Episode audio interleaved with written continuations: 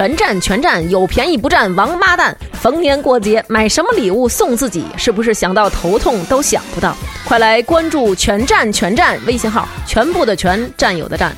二百二十九的健身卡只卖九十九，三百多的葡萄酒只卖两百多，两百多的葡萄酒只卖一百多。重金求子包限量绝版，没有啦，没有啦！微信搜索“全站”，全部的全，占有的占，关注“全站全站”，全占全占，有便宜不占，白不占，全村的全，占便宜的占。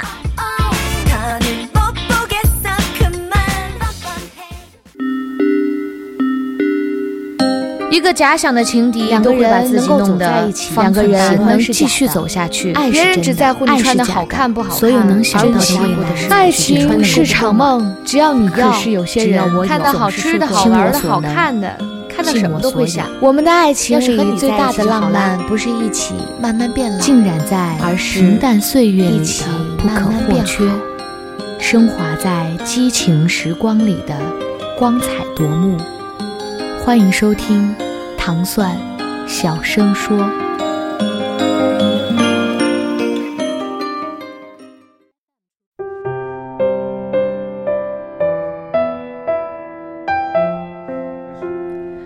懂事的孩子最让人心疼。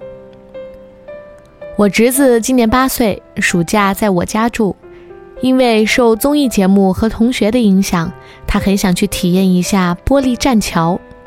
我告诉他，只要他在一个月之内认真的把暑假作业做完，且保证百分之八十五以上的正确率，我就带他去。我的要求很明确，怕他耍小花招。侄子的学习成绩一般般，要达到这么高的正确率，必须很仔细、很认真的去做每一道题。那一段时间，他电视也不看，iPad 也不玩，起床后就认真的做作业。每一题都做得工工整整，无可挑剔。他似乎生怕我会以其他的理由取消了这次计划。这一切在表姐家的孩子来我家后就被打破了。在饭桌上，表侄子听说了我们玻璃栈道的约定，就嚷着妈妈要带他去。表姐告诉他，想要去的话，就要像弟弟一样认真完成作业，作业做好了就带他去。表侄子一听就不高兴了，直接把筷子拍在桌上，整个人躺在地板上，哭着滚来滚去。我要去玻璃栈桥，就是要去，马上就去。我们怎么劝他都无动于衷，他一边蹬腿一边哀嚎。表妹无奈，只好答应他明天就去，作业先不用写。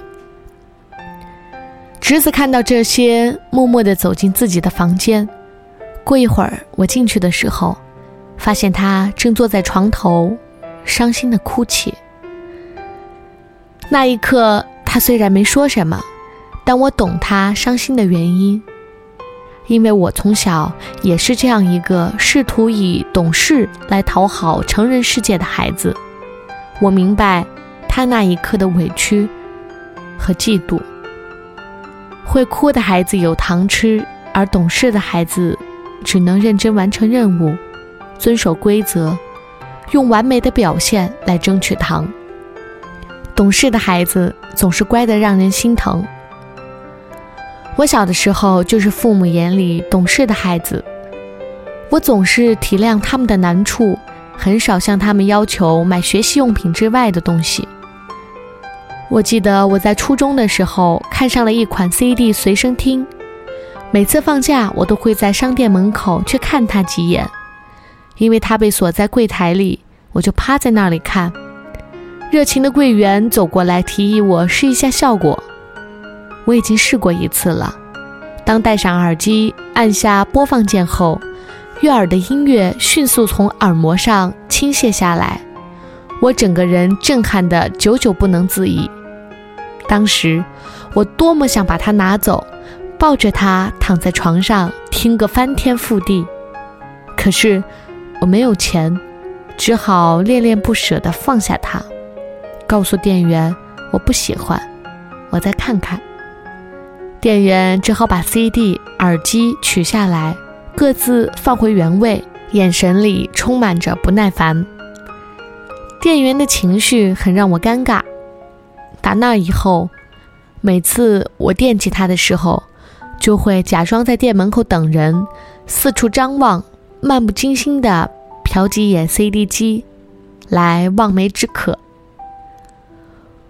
我当时那么想要得到它，但我从来没有跟爸妈讲过，因为那并不是一个上学的孩子应该拥有的东西，而且价格很贵，身边没有几个小伙伴有，甚至来说，我爸妈应该都没听说过这种东西。我觉得我没有理由增加他们的负担。后来我想了一个办法，攒压岁钱去买。以前的压岁钱我都主动上交，那一年我都自己默默地攒着，大几百块钱揣在兜里，看着马上就要开学了，我就可以奔向我的 CD 随身听了。可是，一个记性好的妈妈打破了我所有的计划，她提出了一个替我保管的方案，将我所有的资产没收了。当把钱掏出来的时候。我的心在滴血。那一刻，我想过，如果我撒泼，打死也不交，我妈拿我也没办法。但是我一直就是让父母很省心的孩子。还有一次接近梦想的机会，是在我表哥结婚的时候，姑妈要我和表哥一起去接亲。去之前，妈妈一再交代，姑妈家条件不好。这次结婚花了不少钱，要是他给红包给我，我一定不要接。果然，婚礼结束后，姑妈笑盈盈地递给我一个大红包，我说不要，她硬塞给我，我扭着身子，就是不给她机会。回来的时候，我发现跟我一起去的小堂哥们都收到了红包，唯有我真的听话的没有要。他们愉快地讨论着去哪儿潇洒。我却伤心的哭了。多年之后，我还是买到了那个 CD 随身听，可是时间已经不是那个时间了，也早已没有了那种兴奋和冲动。有些梦当时没有实现，往后都将是遗憾。懂事的孩子往往十分在意别人的感受，让别人舒服。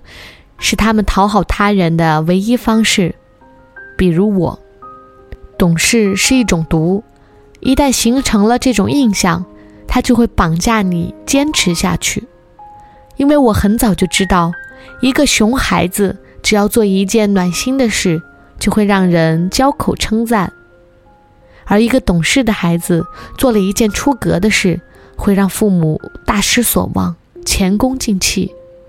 所以。有时候必须顶着懂事的光环坚持到底，不断的忍让。我发现懂事的背后是深深的自卑，感觉自己随时都有可能失去，不敢对抗，所以一直活得小心翼翼。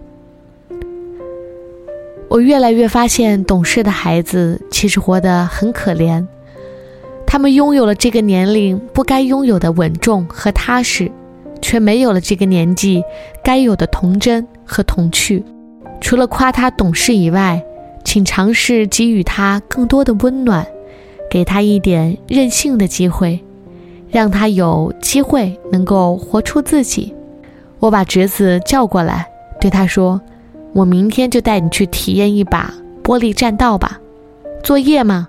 回来再写。”他听完，高兴跳了起来。我在他的眼神里看到了明媚的光芒。